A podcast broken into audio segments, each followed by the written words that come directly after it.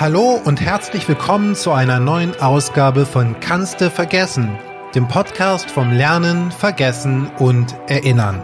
Mein Name ist Rainer Holl und ich spreche heute wieder mit spannenden Gästen aus dem Sonderforschungsbereich Extinktionslernen der Ruhr-Uni Bochum. Wie immer bieten wir euch spannende Erkenntnisse aus der Forschung, es gibt Einblicke hinter die Kulissen des wissenschaftlichen Alltags und obendrauf ein bisschen Slam Poetry von mir. Viel Spaß mit der heutigen Folge.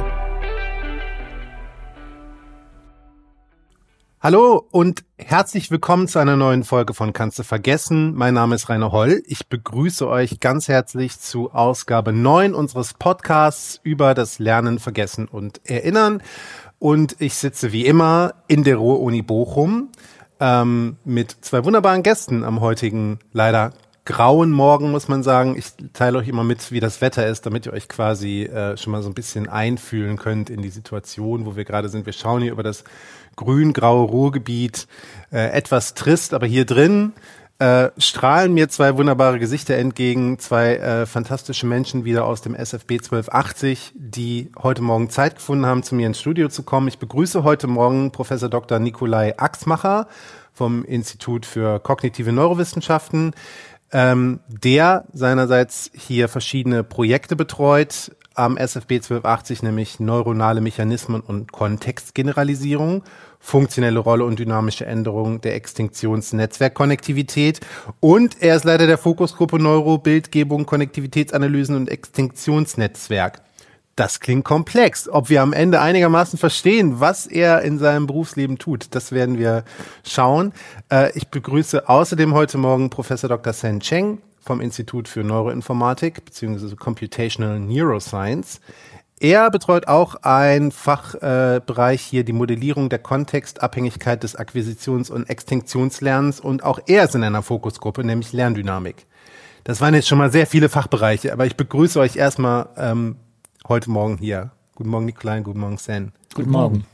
Ja, jetzt, wer jetzt noch dran geblieben ist, Super. ihr habt schon sehr viele Fachbegriffe gehört und jetzt habt ihr vielleicht äh, ein Verständnis dafür, wie es mir geht in der Vorbereitung für diesen Podcast. Ähm, ich habe es ja schon mal erwähnt, ich bin ähm, Kulturwissenschaftler meines Zeichens, freischaffender Künstler, äh, aber eben auch professioneller Moderator. Das heißt, ich bereite mich natürlich so gut es geht auf diese ähm, Podcast-Ausgaben vor und ich warte, seit wir vor einem Jahr angefangen haben mit den Aufnahmen, warte ich drauf, wann kommt die Folge, wo ich komplett den Faden verliere und nicht mehr weiß, wo ich ansetzen soll. Heute habe ich fast gedacht, es ist soweit, aber ich habe mir sagen lassen, wir haben hier zwei wunderbare Erklärer, äh, die sehr gut Einblick geben können in das, äh, was sie machen und in ihre Fachbereiche. Und Nikolai, ich fange mal bei dir an. Du bist von Haus aus Medizin. Fangen wir mal an bei deinem Werdegang vielleicht, um so, so langsam reinzugrufen. Ich habe gehört, du bist von Haus aus eigentlich Mediziner. Jetzt habe ich gerade vorgelesen, in, in mehreren Forschungsgruppen hier tätig, in einer Fokusgruppe, also die Gruppe, die quasi die Ergebnisse aus mehreren Forschungsgruppen sich nochmal anschaut und guckt, was kann man da nochmal für Meta-Ergebnisse rausziehen. Beschreib mal kurz deinen Werdegang. Wie bist du überhaupt hier hingekommen als Mediziner und dann beim Gehirn gelandet und dann noch hier im SFB? Wie kam das dazu? Ja, das war tatsächlich ähm, mit einigen Umwegen, wobei die, die Themen, die mich interessiert haben, eigentlich immer ähnlich geblieben sind. Ähm, also vor der Medizin habe ich sogar noch ein bisschen Philosophie studiert ja, mhm. und äh, mich auch damals so für so die großen Fragen der Psychologie, wenn man so will, ähm, ja. interessiert. Also äh, das Bewusstsein, aber auch Gedächtnis, das Unbewusste, ähm, solche Themen. Und ähm, hatte dann den Eindruck, dass, ähm, dass ich gerne die Fragen oder die großen Themen der Philosophie eben ähm, praktischer und mit empirischen Methoden äh, untersuchen wollte. Hab deswegen dann Medizin studiert und dann bin dann über die ähm, tierexperimentelle Forschung äh, in ähm, den Bereich Epileptologie gekommen, also eine mhm. Spezialklinik äh, und auch Forschungseinrichtung zu Epilepsieerkrankungen ähm, und also einer speziellen neurologischen äh, Richtung und habe dann dort eine Zeit lang klinisch gearbeitet, aber äh, zunehmend auch wissenschaftlich und bin eben immer mehr auf das Thema Gedächtnis gekommen. Mhm. Ähm, und das ist letztlich auch das, was mich heute noch interessiert. Über das Gedächtnis werden wir auch heute reden, unter anderem darüber, wie in Kontexte, verschiedene Kontexte vielleicht unsere Gedächtnisleistung verbessern können. Das ist mhm. wahrscheinlich eine Frage, die du aufgestellt hast. Wie kann ich mich besser erinnern? Mhm. Ähm, Mal schauen, vielleicht werde ich sie dir auch noch stellen im Verlauf dieses Gesprächs. Aber das ist ja schon mal interessant. Also quasi von der Philosophie über die äh, klinische Arbeit, wahrscheinlich auch mit PatientInnen, ne? dann mhm. jetzt mhm. auch in die Forschung. Und ähm, du lehrst aber auch hier? Oder? Ich unterrichte jetzt hier äh, kognitive Neurowissenschaft und Neuropsychologie. Ja. Okay. Und ähm, einen anderen Lebenslauf hat wahrscheinlich äh, Sen Cheng. Er ist äh, Neuroinformatiker. Das dürfte jetzt, also die Formulierung hatten wir, glaube ich, noch nicht. Aber es war jetzt schon klar, äh, wir sind jetzt in Folge 9 und ich glaube, das dürfte jetzt allen Hörerinnen klar geworden sein. Ohne Informatik, ohne massiven Einsatz von Computertechnik funktioniert auch in der Neurowissenschaft gar nichts. Ähm, aber wenn man diesen Begriff hört, vielleicht sagt er einem erstmal nichts. Äh, und gerade hast du mir im Vorgespräch gesagt, eigentlich kommst du sogar aus der Physik. Wie ist denn dein Werdegang? Wie bist du hier gelandet beim SFB 1280? Das ist auch so, so ein äh, gewundener Pfad gewesen. Ich habe äh, nach dem Abitur habe ich überlegt, was ich äh, studieren möchte und da hatte ich eigentlich äh, gedacht, entweder Physik oder Psychologie. Und damals habe ich noch nichts von der Neuroinformatik gewusst. Und ich habe mich deswegen für die Physik entschieden, weil mir dieser quantitative Ansatz in der Physik viel besser gefallen hat mhm. als der eher beschreibende Ansatz in der Psychologie. Jedenfalls so, wie ich das als Abiturient wahrgenommen hatte ja. damals. Aber dann gegen Ende der Promotion war ich dann unzufrieden in der Physik wegen des stark reduktionistischen Ansatzes.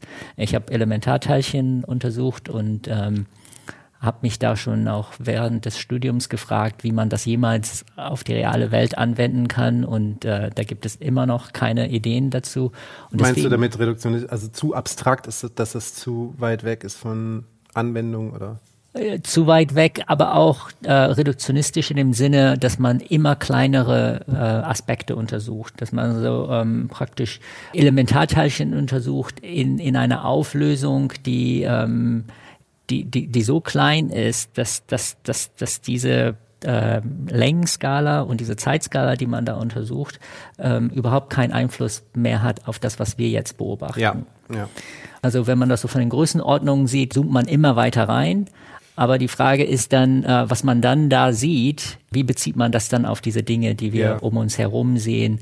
Und ähm, wir haben da auch Zeitskalen untersucht, so Femtosekunden, ähm, die so kurz sind, also Teilchen, die nur so kurz existieren, dass, dass sie keinen Einfluss haben können auf das, mhm. ähm, was, was wir so beobachten. Und ähm, aus, aus dieser Unzufriedenheit habe ich dann halt mich nochmal besonnen auf mein, mein anderes Interesse, ähm, das war, wie das Gehirn funktioniert, und habe dann mich umgeguckt, was es in dem Bereich gibt und habe da die Computational Neuroscience entdeckt. Mhm. Da, das ist auch die Dem Denomination meines Lehrstuhls. Auf Deutsch würde man das eher so als Neuroinformatik übersetzen, ist aber ein bisschen unvollständig. Also Computational Neuroscience, finde ich, passt besser, dieser englische Begriff. Mhm. Der drückt nämlich aus, dass wir versuchen, ähm, das Gehirn mit ähm, computationalen Methoden zu erforschen, also mit mathematischen Modellen und Computersimulationen. Mhm. Und daher grenzt sich das ein bisschen auch ab von äh, Neuroinformatik im Sinne von Datenbanken bauen mhm. oder einfach den Computer als Tool einsetzen, um Daten auszuwerten. Weil in dem Sinne benutzt jeder einen Computer heutzutage. Ja, weil das war nämlich auch, also vielleicht liegt es auch an dieser deutschen Formulierung, äh, die Frage, die es mir aufgetrennt hat, äh, aufgedrängt hat, ähm, ob quasi der, der Neuroinformatiker ein Neurowissenschaftler ist, der sich ein bisschen mehr mit Informatik auskennt oder ein Informatiker, der sich auch mit Neurowissenschaften auskennt und Computational Neuroscience äh, scheint mir das auch irgendwie so ein um, umfassenderer Begriff zu sein. Da muss man sich wahrscheinlich dann nicht entscheiden, sondern das, das mergt dann so zu einer Wissenschaft zusammen, indem man sich von etwas, äh, also ja, und es differenziert äh, sich auch stark aus. Also ähm, es gibt durchaus Neuroinformatiker, die, die eher so in der zweiten Art sind, also eher Informatiker, die äh, auch vielleicht etwas äh, mit Neurowissenschaften zu tun haben. Das sind dann tatsächlich Leute, die Datenbanken bauen, die, mhm. die dann die neurowissenschaftliche Forschung dann ähm, erleichtern. Ja. Das wären dann eher Informatiker, die dann eine Anwendung in der Neurowissenschaft ähm, entwickeln. Hatten wir ja auch schon euren, den Daniel Düsentrieb quasi des SFB 1280 hatten wir schon äh, hier bei uns äh, im Podcast. Das ist ja wahrscheinlich so ein Fall, wo jemand aus dem technischen Bereich äh, dann eher in die Neurowissenschaften eintaucht.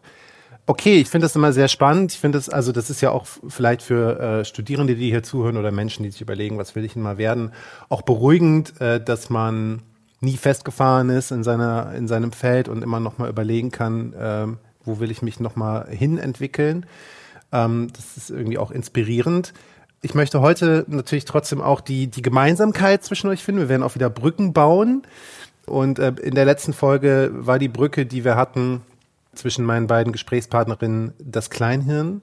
Da habe ich die, die schon gefragt, äh, ob es da auch quasi manchmal so Konkurrenzkämpfe gibt, dass äh, die einen Wissenschaftler sagen so, ey, euer Kleinhirn könnt ihr euch mal sonst wohin stecken. Ähm, bei uns geht's hier ums Großhirn oder so. Und äh, bei euch ist, glaube ich, äh, das, ähm, ja, wie soll man das nennen? Also das Bindeglied heute bei euch ist der Hippocampus.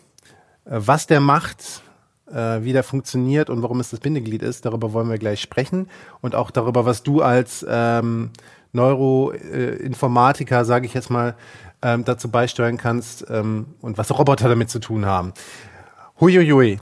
Nikolai, ich komme jetzt nochmal zu dir. Ähm, vielleicht erklärst du jetzt einfach mal, damit wir jetzt schon mal auf einem Wissensstand sind, was denn der Hippocampus ist, wo er sitzt und, und was die Aufgaben des Hippocampus sind. Ich glaube, das hat macht man, glaube ich, auch im Biounterricht, oder? In der Oberstufe. Das kann gut sein, ja. Ich habe Bio so schnell wie möglich abgewählt. Gut. Äh, also insofern ähm, habe ich äh, in, der, in der Oberstufe gar nicht mehr Bio besucht. Ähm, aber ich glaube auch, dass, dass man vermutlich äh, auch schon einiges über den Hippocampus lernt. Der Hippocampus ist noch kleiner als das Kleinhirn, mhm. ähm, liegt aber äh, also eher in der Nähe des Großhirns, ist eine sogenannte subkortikale Region, das heißt, äh, äh, gehört nicht zur Hirnrinde, sondern äh, liegt unterhalb der Hirnrinde und zwar ganz tief drin im Schläfenlappen. Also mhm. wenn man so ähm, äh, beim, beim Ohr anfängt und dann ungefähr drei bis vier Zentimeter äh, zur Mitte äh, sich bewegt, äh, dann, dann ist man in der Nähe des Hippocampus. Ja. Der Hippocampus hat eine äh, spezielle Form, von der auch der Name abstammt. Also das heißt auf ähm, Lateinisch. Griechisch, glaube ich. Griechisch. Hippocampus, Seepferdchen. ja. Äh, also äh, einige Forscher ja. haben gedacht, dass da eine bestimmte ähm, Formähnlichkeit zu Seepferdchen äh, besteht.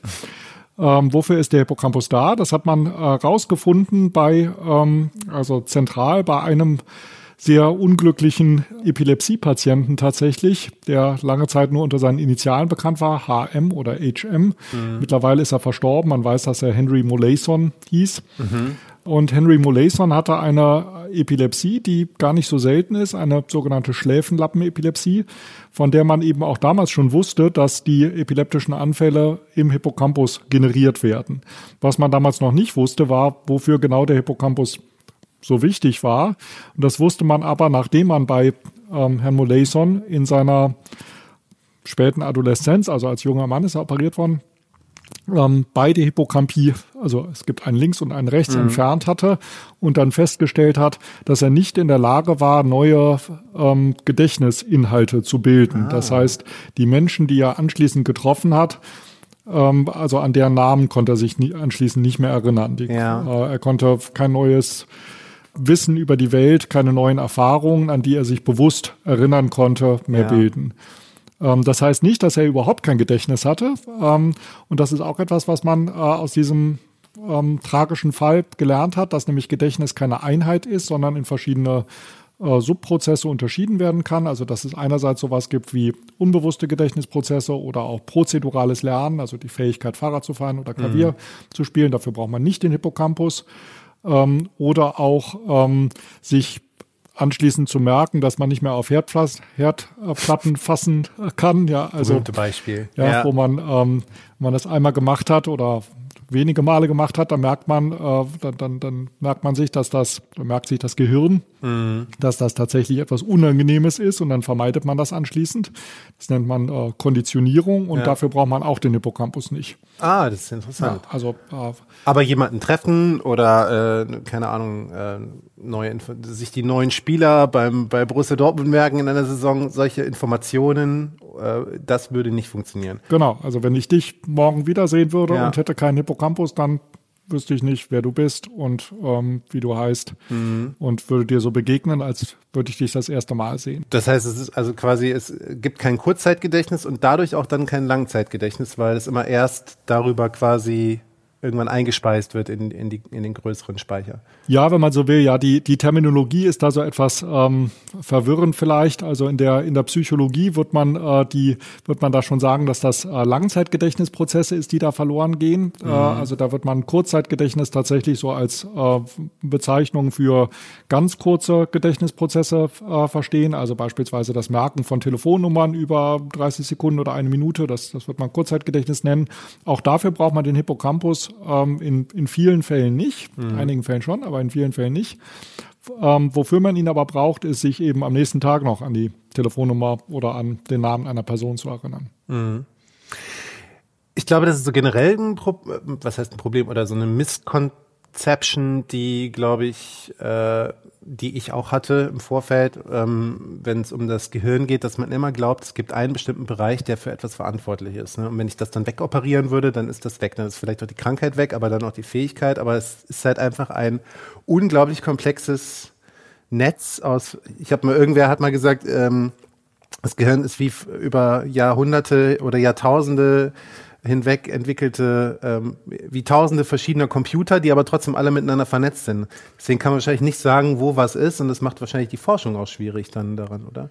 Ja, also das ist natürlich eine der Herausforderungen, wobei, ähm, also da gibt's zwei äh, so ganz getrennte äh, oder entgegengesetzte Ideen. Die eine Idee, wie du gesagt hast, wird mhm. davon ausgehen, dass äh, einzelne Funktionen ganz klar ein, einzelnen Hirnregionen zugeordnet werden können. Also das ist so eine ganz stark modulare Sicht auf das Gehirn.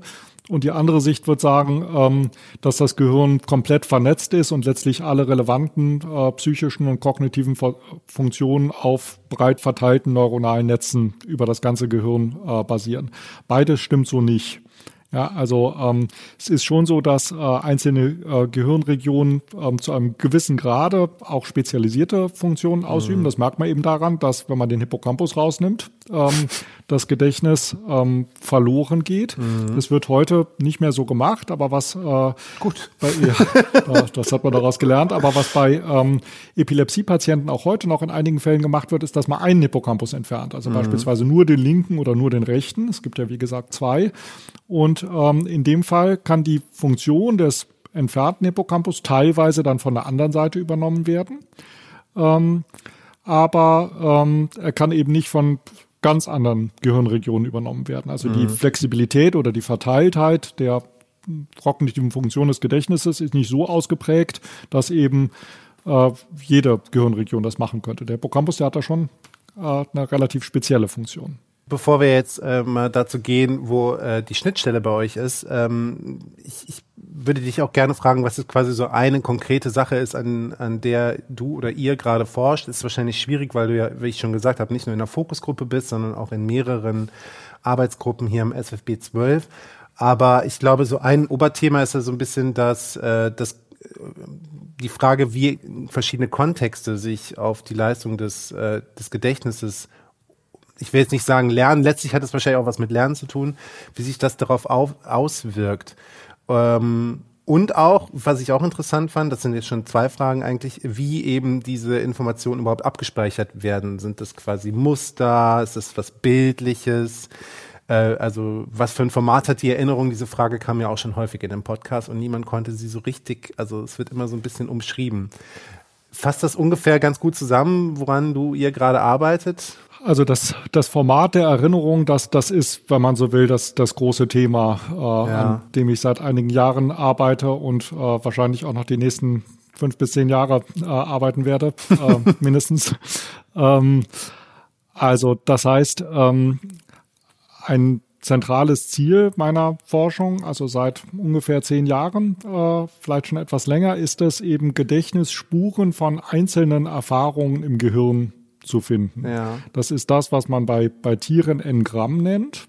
Ja. Ähm, also das heißt, äh, die, das neuronale Muster oder die, die neuronale Struktur, die eben für die Repräsentation eines bestimmten Erlebnisses, also beispielsweise jetzt des Treffens heute oder auch einer bestimmten Person oder ähm, also jeder beliebigen anderen Erfahrung verantwortlich ist. Mhm. Und diese Suche nach dem Engramm äh, hat die Neurowissenschaftler schon seit Jahrzehnten äh, interessiert.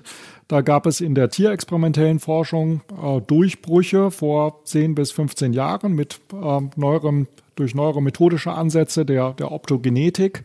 Das sind aber Ansätze, die bei Menschen ähm, nicht einsetzbar sind, weil sie eben zu invasiv sind. Also dafür muss man genetisch veränderte Tiere herstellen und muss dann äh, invasiv Lichtleiter implantieren. Das ja. ist was, was man bei Menschen nicht machen kann.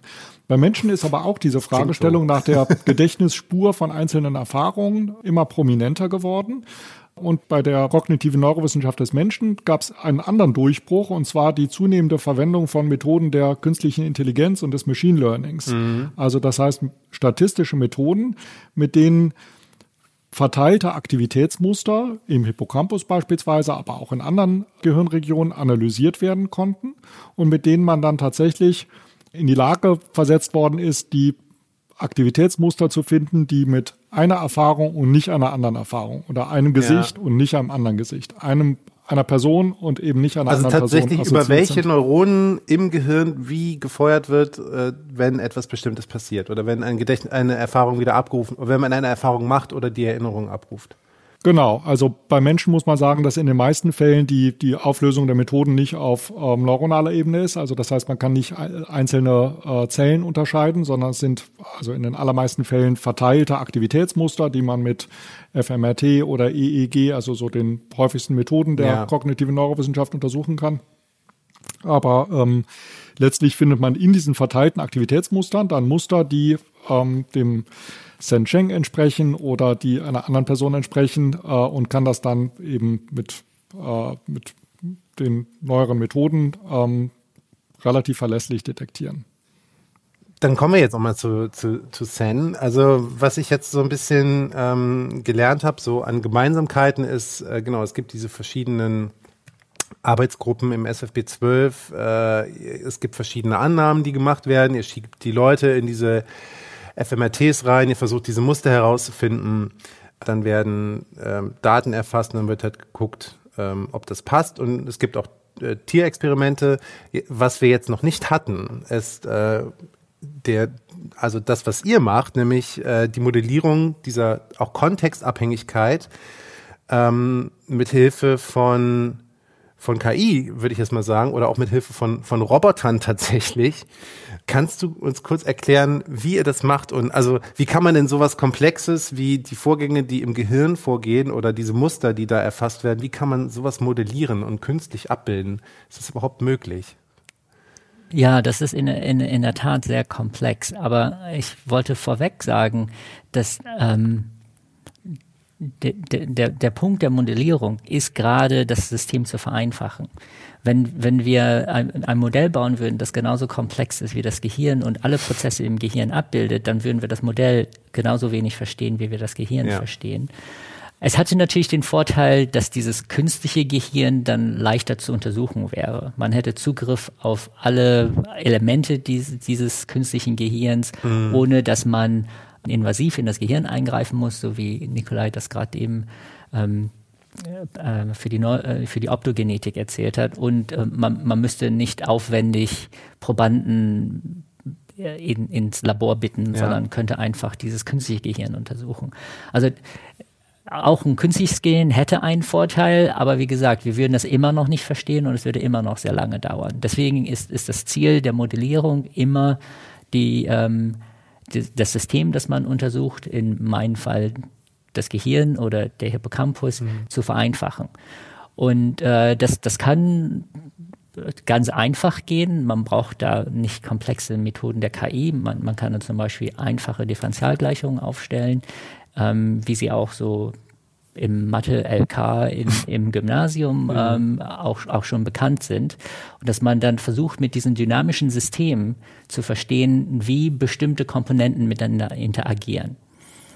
Ähm, man, man kann also, das natürlich. Um überhaupt erstmal rauszufinden, wie die Zusammenarbeit statt, nicht auf der komplexen Ebene, aber überhaupt, wie die Wege sind untereinander ja. dieser Systeme. Also zum Beispiel, wenn, wenn wir das, Zwischensp äh, das Zwischenspiel zwischen Hippocampus und anderen Hirnarealen verstehen wollen, mhm. ist ja auch die Frage, wie werden Informationen hin und her äh, geschaufelt, mhm. wie interagieren die miteinander. Ähm, das, das sind dann äh, Sachen, die wir relativ vereinfacht untersuchen können mit, mhm. mit ähm, einfachen Gleichungen.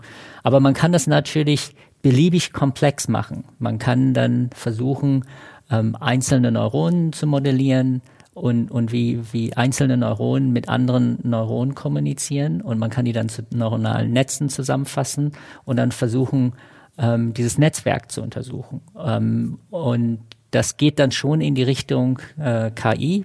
Aus diesen Versuchen, das Gehirn zu modellieren, entstanden dann neuronale Netzwerke, die dann auch auf technische Anwendungen angewendet werden konnten. Und ähm, diese Netzwerke werden heute häufig tiefe neuronale Netze genannt, mhm. wenn, wenn man mehrere Schichten davon aufeinander stapelt. Und ähm, diese tiefen neuronalen Netzwerke sind im Moment auch, oder, oder vielleicht sind wir schon ähm, wieder auf dem absteigenden Ast. Äh, das, das muss sich jetzt ergeben. Aber in den letzten Jahren waren die in aller Munde. Diese Errungenschaften in der KI ähm, basieren auf diesen neuronalen Netzen, die ursprünglich in der Neurowissenschaft ent entwickelt worden sind, um zu äh, verstehen, wie das Gehirn funktioniert. Wenn die Maschinen übernehmen, dann seid ihr quasi schuld. Irgendwann. Ja, ich nicht. Ich, ich, ich bin spät dazugekommen. Okay. Äh, das, das, das waren so Kollegen, die vor 20, 30 Jahren in der Hirnforschung gearbeitet ja. haben, die diese zum Teil vielleicht sogar noch weiter zurück, die diese Modelle damals entwickelt haben. Aber die, die, diese tiefen neuronalen Netzwerke sind inzwischen nicht mehr ein um, unbedingt ein, ein Tool, um ähm, das Gehirn zu modellieren, ähm, sondern äh, eher etwas, das in der Anwendung weiterentwickelt wird. Aber ihr arbeitet ja aber auch mit diesen kleinen Robotern. Also gehen wir mal zu diesem wirklich kleinen Modell, die ihr habt, die also kleine Roboter, die durch ein Labyrinth geschickt werden, quasi. Also ich weiß nicht, wie die programmiert sind, ob die einfach nur einfache, also was ist die Aufgabe der Roboter und, und was müssen die erinnern oder was können die lernen? Da ist eben auch ein, ein Bezug zu äh, den Arbeiten von, von Nikolai. Ähm, er hat gerade eben ähm, über den Hippocampus gesprochen ähm, und, und dabei ähm, die Funktion in, im, äh, für das Gedächtnis betont. Aber der Hippocampus hat auch eine wichtige Funktion, vor allem in Nagetieren, in der räumlichen Navigation. Hm. Und diese räumliche Navigation versuchen wir zu modellieren und zu verstehen. Und da kommen dann die Roboter ins Spiel. Ich bin der festen Überzeugung, dass um räumliche Navigation wirklich zu verstehen, muss, muss man auch äh, in der realen Welt navigieren. Mhm. Die Modellierung im, äh, zumindest im neurowissenschaftlichen Bereich, ist immer sehr abstrakt. Ähm, es werden neuronale Netze aufgesetzt, die bekommen bestimmte Eingaben und die produzieren bestimmte Ausgabemuster. Da, daraus ergibt sich aber noch kein Verhalten. Was ich verstehen möchte, ist, ist das Verhalten. Mhm. Und das Verhalten muss auch immer in eine Umgebung eingebettet sein. Mhm. Man hat keine XY-Koordinaten zum Beispiel als Input, die man dann irgendwie abstrakt verarbeiten kann und dann sende ich ein Signal, fahr vorwärts oder äh, bieg links oder rechts ab, sondern ich, ich bin in einer komplexen Welt mit visuellen ähm, Wenn vor mir eine Wand ist, dann kann ich da ja nicht äh, geradeaus weiter zum Beispiel, oder? Genau. Ähm, also das, das muss ich alles mit einbeziehen, ja. die, diese Randbedingungen, die die Umgebung mir auferlegt. Aber ich muss eben auch ähm, Dinge inferieren, die die eigentlich gar nicht so einfach sind. Zum Beispiel, wo befinde ich mich denn gerade? Ähm, in der Modellierung kann man mhm. sich das einfach machen und sagen, ich habe eine X- und eine Y-Koordinate und die schicke ich jetzt einfach dem neuronalen Netz ja. und das Netzwerk kann dann diese Variablen verarbeiten. Aber in der realen Welt stehe ich da einfach und sehe Wände vor mir und muss dann irgendwie abschätzen, wie weit bin ich von von der Wand entfernt, äh, wo befinde ich mich jetzt gerade relativ zu der Tür, wie komme ich eigentlich zu der Tür? Das beschreibt eigentlich sehr gut das Gefühl, das man hat, wenn man das erste Mal auf dem Campus der Ruhr-Uni Bochum ist. Mhm. Überall sind Wände, ich weiß nicht, wo ich bin. genau. Und, und daran merkt man dann, wie, wie schwierig das eigentlich ist. Und mhm. ähm, es, es gibt ein, eine Idee, die schon von ähm, Tormen entwickelt worden ist, ich glaube in den äh, 1940ern. Ähm, das, was uns bei dieser Navigation hilft, ähm, sind diese kognitiven Karten, die wir bauen. Wir, wir bauen also kognitive Karten von unserer Umgebung, die uns dann dabei helfen, uns ähm, zu lokalisieren mhm. in der Welt und, und um uns dann zu helfen, ähm, zu navigieren, um vom Punkt A zu Punkt B zu kommen. Um jetzt auf die Roboter zurückzukommen, wir versuchen jetzt also Algorithmen zu entwickeln, ähm, wie Nagetiere im Wesentlichen, aber das kann man äh, wahrscheinlich auch auf den Menschen verallgemeinern, wie, wie sie navigieren, was der Einfluss des Hippocampuses dabei ist, bilden dann mathematische Modelle und benutzen dann diese Modelle, um den äh, Roboter zu steuern. Mhm. Und die Roboter sind da nur wichtig, also nur in Anführungsstrichen, weil, weil, weil wir ein, eine Verkörperung des ja. Agenten brauchen. Wir ja. wollen das nicht nur abstrakt in einem Algorithmus laufen lassen, sondern ja. wir wollen das laufen lassen auf ein System, das sich in der realen Welt befindet und in der realen Welt sich bewegen muss. Also wir sind in dem Sinne keine Robotiker. Es ist nicht so, dass wir Roboter entwickeln oder Algorithmen für, für Robotik entwickeln, sondern es geht uns eher darum, den Roboter zu nutzen als Modell eines, Navi einer, äh, äh, eines navigierenden Nagetiers. Ja. Ist das auch was, was ähm, ich weiß nicht, ob das, ob das jetzt stimmt, aber hat das, ist das auch quasi auch ein episodisches, hat das mit, mit episodischem Gedächtnis zu tun, Navigation, weil man quasi über, also die ganze Zeit irgendwas macht, neue Informationen wieder äh, in sein System aufnimmt und, und dann darüber eben diese, diese Karten entwickelt in seinem Kopf? Das ist ein, eine sehr, sehr gute Frage und, und, und auch ein, ein, eine sehr inter interessante Forschungsfrage. Also Nikola hat gerade eben über das episodische Gedächtnis gesprochen mhm. und dass, dass der Hippocampus absolut dafür notwendig ist, um neues episodisches Gedächtnis abzuspeichern. Wir wissen aber auch, dass in Nagetieren der Hippocampus absolut notwendig ist, um äh, das räumliche Navigieren zu lernen. Es gibt die, dieses experimentelle Paradigma, das heißt das Morris Water Maze, mhm. wo ein, ein Nagetier ähm, ein, eine Plattform finden muss, die, un, die sich unter der Wasseroberfläche befindet. Und ähm, nachdem das Tier das ein paar Mal gefunden hat, kann es sich daran erinnern, wo es, wo diese Plattform ist und kann dann später äh, auf direkten Wege dahin navigieren. Das können Tiere ohne einen Hippocampus nicht lernen. Also wissen wir eben auch, dass dass ähm, der Hippocampus etwas mit dem räumlichen Lernen zu tun mhm. hat. Jetzt ist die große Frage, was, was ist die Verknüpfung zwischen episodischem Gedächtnis und räumlicher Navigation? Du hast gerade eben angesprochen, es könnte sein, dass das episodische Gedächtnis dabei hilft, diese kognitiven Karten zu bilden. Mhm. Aber wie genau das funktioniert und ob das wirklich so ist, das ist das, was wir ähm, in, in unseren Modellen untersuchen wollen. Ähm, ich finde es auch ganz interessant, dass äh, wenn wir über Gedächtnis oder über Lernen sprechen, eigentlich immer das wie so ein, ja, kein, also ich weiß gar nicht, wie ich es ausdrücken soll, dass, dass es quasi was ist, was so hinter uns liegt und darauf können wir zugreifen. So, und dann kann man das erinnern. Aber eigentlich geht es ja nicht darum, dass man das erinnert, sondern es geht ja eigentlich immer darum, wir leben ja eigentlich immer nur im Jetzt und nach vorne. Das äh, heißt, eigentlich würde ich sagen, dass das Denken, das Denken ist für mich, glaube ich, sowas, das können, kannst du mich gerne berichtigen, Nikolai, vielleicht sowas wie so ein evolutiver Unfall. So, eigentlich haben wir doch, sind wir doch nur zum Jagen unterwegs gewesen und dann hat die Evolution gesagt, du kannst bestimmt besser jagen, wenn du besser planen kannst, wie du an das Mammut rangehst. Und dann haben wir wahrscheinlich gelernt, wie wir, wie wir quasi Voraussagen treffen können. Und dann plötzlich haben wir Emotionen und sind bei Tinder und sind traurig. das, was dazwischen ist, weiß ich nicht. Aber dass quasi es nicht darum geht, Sachen abzurufen, sondern Sachen abzurufen, um Voraussagen zu treffen, um nach vorne zu denken. Ist das quasi eigentlich, worum es dann immer geht? Und da kommt dann der, Kontext rein.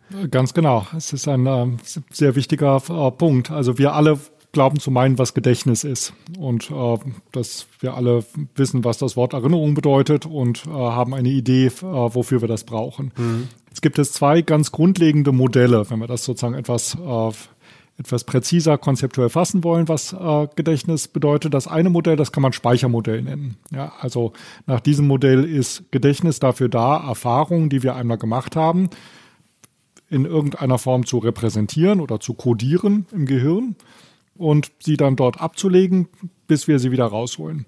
Das äh, Telefonnummer oder so. Eine Telefonnummer, genau. Ja. Das ist, ist auch ein Modell, was äh, durchaus eine, eine bestimmte ähm, Relevanz hat. Also wenn ich eine Person ähm, einer Person wieder begegne und mich dann erinnern möchte, wie diese Person heißt, dann äh, ist es für mich sehr hilfreich, wenn ich die gespeicherte Verbindung zwischen dieser Person und dem Namen wieder abrufen kann und dann die Person mit dem richtigen Namen ansprechen kann. Oder wenn ich in den Supermarkt gehe und äh, die Liste, die ich mir aufgeschrieben hatte, vergessen habe, dann ist es gut, wenn ich trotzdem noch die Dinge, die ich einkaufen wollte, wieder abrufen kann. Also das heißt, so ein Speichermodell trifft tatsächlich eine ganze Reihe von, ähm, von Situationen ähm, und ist dafür äh, zunächst mal ein ähm, geeignetes Modell.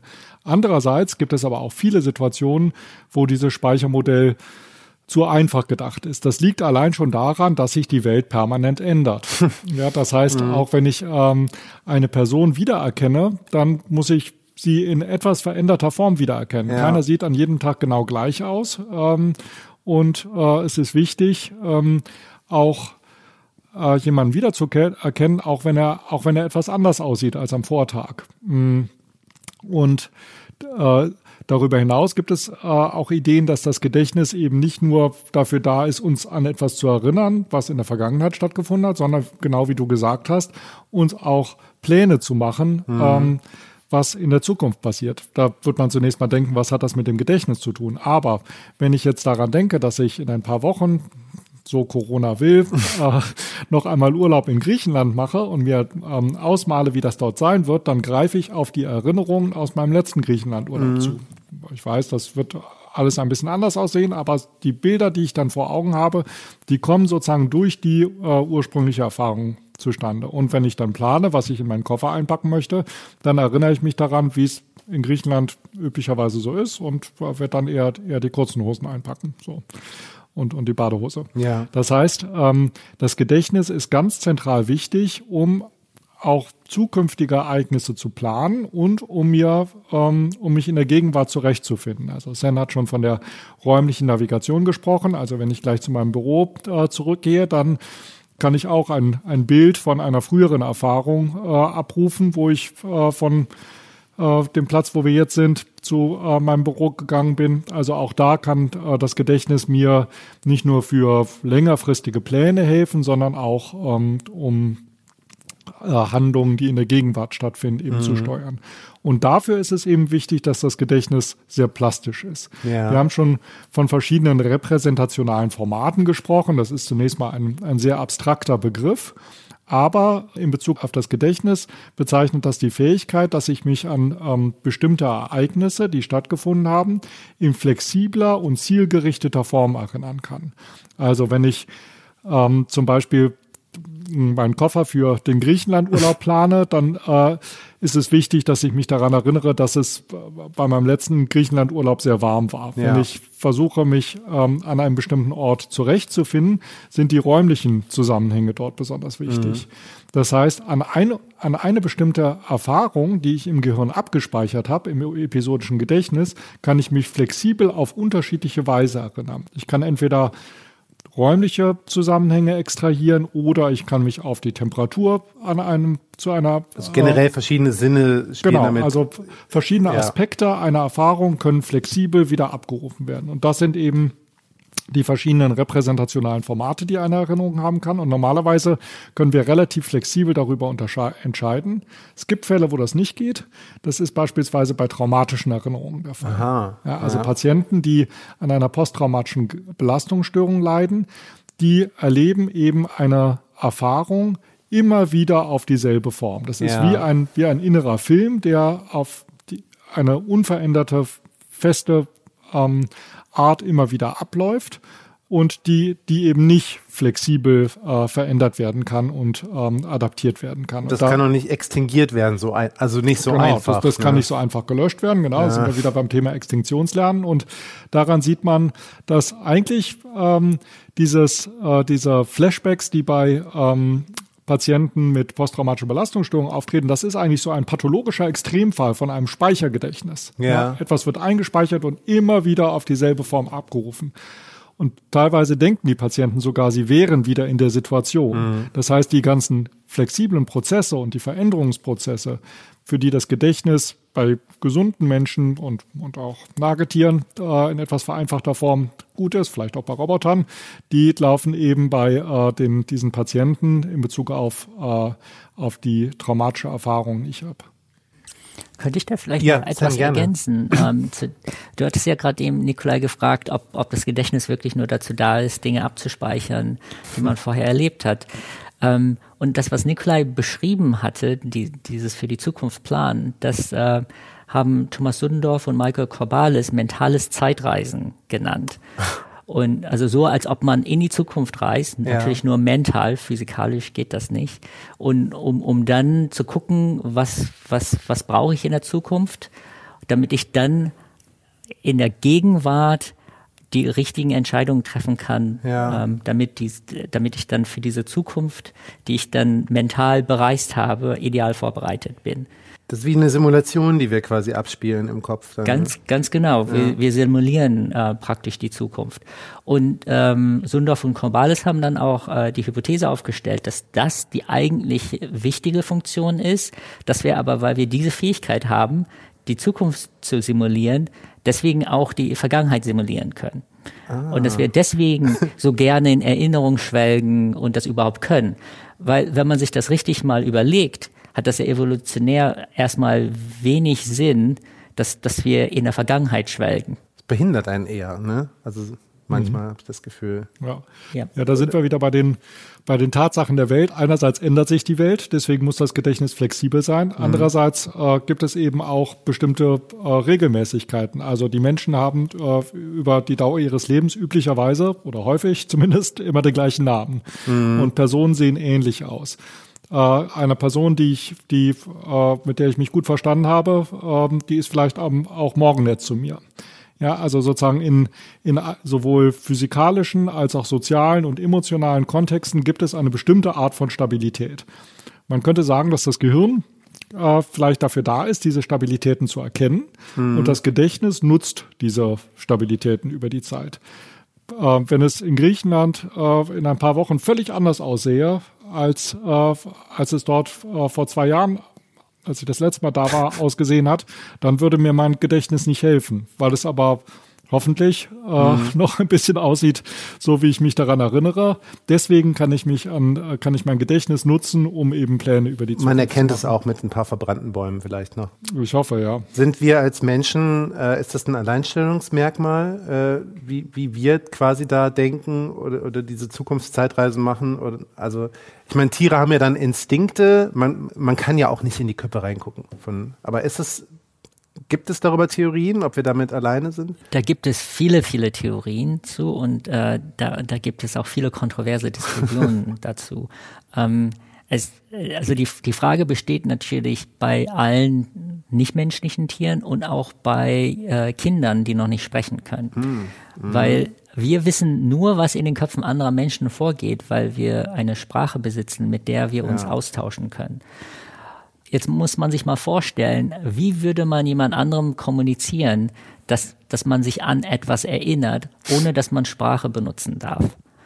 Und auch nichts, was irgendwie an Sprache erinnert, also Gebärdensprache, ähm, irgendwie Tanzaufführungen, das sind ja im Prinzip irgendwie Übersetzungen. Wenn man also nur das Verhalten anderer Menschen beobachtet, woran würde man erkennen, dass der Mensch sich an etwas erinnern kann? Und das Problem haben wir bei Tieren und bei Kindern, die noch nicht sprechen können. Und deswegen gibt es da viele, viele Kontroversen zu. Es gibt ähm, viele Veröffentlichungen, die, die sich mit diesem Thema beschäftigen, aber es gibt abschließend noch, noch kein, kein Kon Konsens im, im, ähm, in diesem Forschungsgebiet, ob es Tiere gibt, andere Tiere als Menschen, die, die das episodische Gedächtnis haben, die mental Zeitreisen können? Und äh, wenn, wenn ja, wie ausgeprägt ist das? Ist das so ähnlich wie beim Menschen oder ist das eingeschränkter? Das, das sind alles schwierige Fragestellungen. Ja.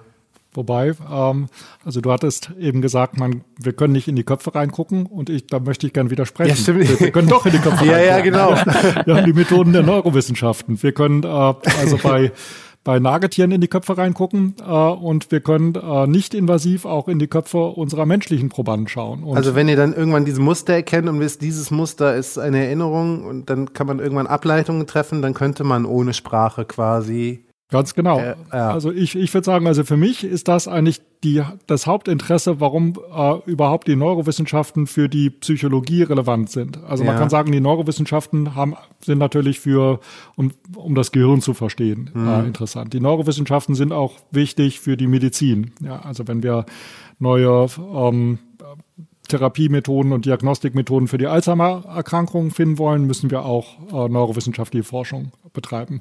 Man kann aber fragen, wenn man das Gedächtnis verstehen will, als einen psychischen, kognitiven Prozess, warum brauchen wir Neurowissenschaften? Und tatsächlich war auch die Psychologie für viele Jahrzehnte äh, eine äh, Disziplin, die nahezu ausschließlich das Verhalten untersucht ja. hat. Ähm, und äh, mit den neurowissenschaftlichen Methoden hat man jetzt aber eben einen Zugang zu Inhalten in der Kognition, in der Psyche, die mit äh, Verhaltensstudien eben nicht so direkt zugänglich sind. Mhm. Ja, ähm, deswegen, und, und gerade da sehe ich auch den besonderen Wert der Neurowissenschaften. Wenn man ein Experiment durchführt, wo man eine sehr genaue Verhaltensbeobachtung hat, dann braucht man eigentlich keine Neurowissenschaften. Dann ist das vielleicht noch zusätzliche Information. Aber besonders interessant sind die Neurowissenschaften dann, weil man eben äh, Prozesse untersucht, die nicht direkt zugänglich sind. Und die Erinnerung gehört dazu, weil die Bilder, die wir in unserem, ähm, in unserem Geist entstehen lassen, wenn wir uns an etwas erinnern oder wenn wir etwas planen, also wenn wir das Gedächtnis für die Zukunft äh, verwenden, die sind zunächst einmal nicht so direkt ausdrückbar und nicht direkt kommunizierbar. Das sind, das sind ähm, ja. Äh, sind Bilder, Bilder im Gehirn. Ja? ja. Und ich weiß nicht, äh, woran du denkst, ich weiß nicht, was du planst. Du kannst mir das beschreiben, dann ist das quasi eine Verbalisierung dieser, dieser Bilder. Wir haben aber das Gefühl, dass diese Verbalisierung möglicherweise auch nicht alles äh, Deswegen davon hat man trifft. ja manchmal das Gefühl, dass einem die Worte fehlen, ne? weil ja. man ja gar nicht auch eine Emotion oder wirklich das Gefühl, was man hat, für was wirklich in Worte fassen und beschreiben kann. Also es macht es auch irgendwie schön, aber mhm. es ist natürlich als Wissenschaftler oder Wissenschaftlerinnen schwierig. Wir sind jetzt schon weit über die Zeit, habe ich das, das Gefühl. Das ist wirklich schade, weil es sehr, sehr spannend ist und das war mir fast schon klar, dass äh, zwei Menschen wie ihr, die auch in so vielen verschiedenen Bereichen tätig sind, äh, da sehr viel zu erzählen können und wir haben noch nicht mal wahrscheinlich an dem gekratzt, was ihr eigentlich macht. Äh, vielleicht einfach abschließend eine ganz kurze Frage mh, an euch beide noch. Ähm, fällt es euch manchmal schwer, in diesem F SFB 1280, äh, in dem so viele tolle Menschen arbeiten, so viele tolle Fragestellungen im Raum umherschwimmen. Ihr habt viele Möglichkeiten hier von einem Thema abzulassen, weil er einfach merkt, da fehlt mir jetzt die Zeit und die Kapazität für. Oder ist es irgendwie, ich meine, es gibt ja auch andere Leute, die das dann hier übernehmen können, aber ich meine, allein jetzt haben wir schon so viele Fragen äh, angeschnitten, über die man äh, wahrscheinlich den Rest seines Lebens forschen könnte. Also habt ihr da schon guten Umgang mitgefunden oder ist das ähm, Wermutstropfen. Also du hast natürlich völlig recht. Dass es, es gibt so, so viele Fragen, die offen sind die, die, und so viele interessante Fragen und auch interessante Methoden. Man, man kann das, äh, dem nicht allen nachgehen. Man muss irgendwie eine Auswahl treffen.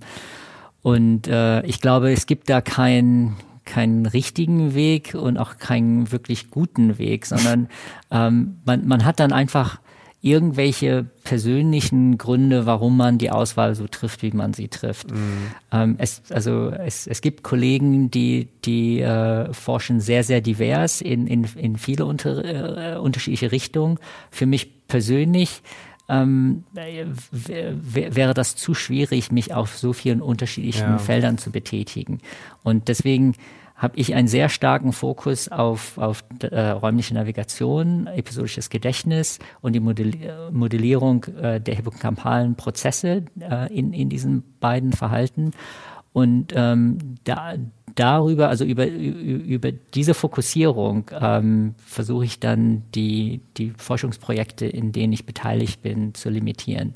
Und dann gibt es ja auch andere Leute, die forschen können, denen kann man die Aufgaben dann geben. Ja. Aber dann, also, aber Nikolai, du hoffst vielleicht noch, du hast eben so gesagt, da bin ich noch fünf bis zehn Jahre mit beschäftigt und dann wissen wir aber, was das Format der Erinnerung ist. Nein.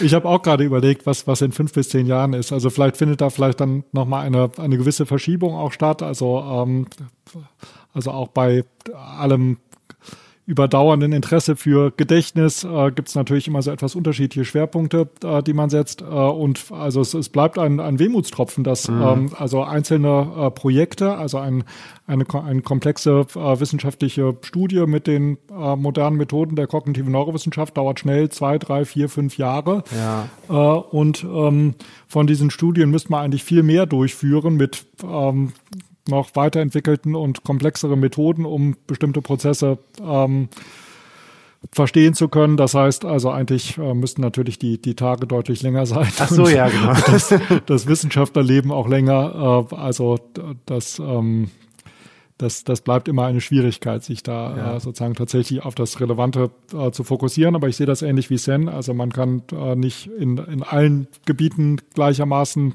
äh, gut sein mhm. und sich gleichermaßen einarbeiten äh, und äh, man muss immer wieder eine neue Entscheidung treffen, was tatsächlich das Wichtigste ist. Ich finde es trotzdem beeindruckend, dass ihr das überhaupt so gut hinbekommt und ähm, dass ihr das auch wirklich, also mir wurde nicht zu viel versprochen, ihr konntet das wirklich sehr gut vermitteln. Ich habe jetzt ein Gefühl dafür, was der Hippocampus alles vermag, ein besseres Gefühl dafür, was vielleicht eine Erinnerung sein könnte. Ähm, und vor allen Dingen mache ich jetzt erstmal nur noch mentale Zeitreisen in meiner Freizeit.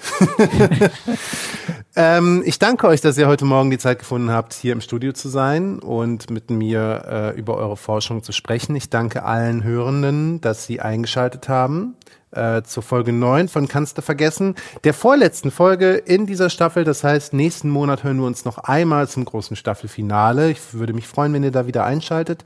Jetzt hört ihr wie immer noch eine kleine ähm, lyrische Zusammenfassung meinerseits. Und ähm, ja, ich wünsche euch beiden jetzt noch einen schönen Tag, äh, euch Zuhörenden zu Hause auch und bis bald. Vielen Dank. Tschüss. Tschüss. Zu Beginn eine Quizfrage. Was haben das menschliche Gehirn und die Gäste in unserem Podcast gemeinsam? Naja, Genauso wie die Lebensläufe der SFB 1280 Garde ist das Gehirn eine Ansammlung gewundener Pfade.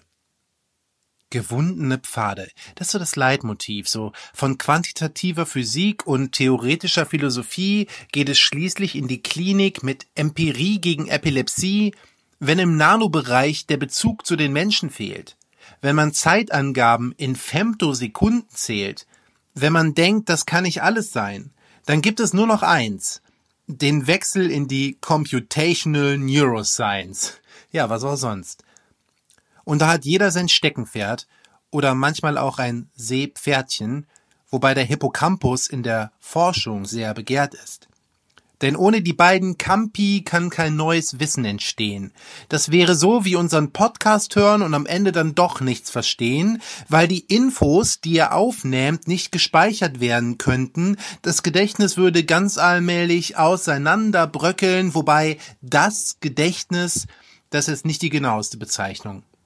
Das Gedächtnis ist keine schwarze Box im Hirn mit klarer Wegbeschreibung. Es ist vielmehr ein System, modular, komplex vernetzt, von Gefühlen, von Strömen, von Gedanken durchsetzt, in dem Erinnerungen neuronale Spuren hinterlassen. Die sogenannten Engramme, auf deren Suche wir uns machen.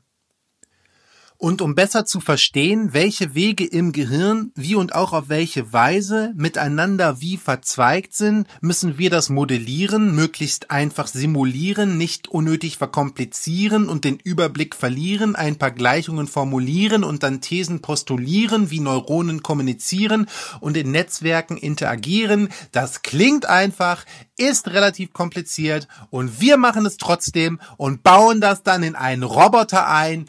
Bam! Weil Verhalten immer stattfindet in der realen Welt, einer echten Umgebung von komplexer Gestalt. Deswegen der Roboter und dann simulieren wir damit räumliche Navigation. Ich meine, hallo, wie geil ist das denn? Ja. Ja, ganz, ganz geil. Und, dann gab's da noch und, und dann gab's da noch und, und dann gab's da noch so viel mehr von dem ich hier berichten könnte. Allerdings sprengt das dann wirklich unsere zeitliche Grenze. Darum zum Schluss noch ein Tipp für all jene, die oft zweifeln, an der Welt, an sich selbst, an alltäglichen Breitseiten. Nicht die Lösung für alles, aber hilfreich und weitreichend ist hin und wieder mal eine mentale Zeitreise.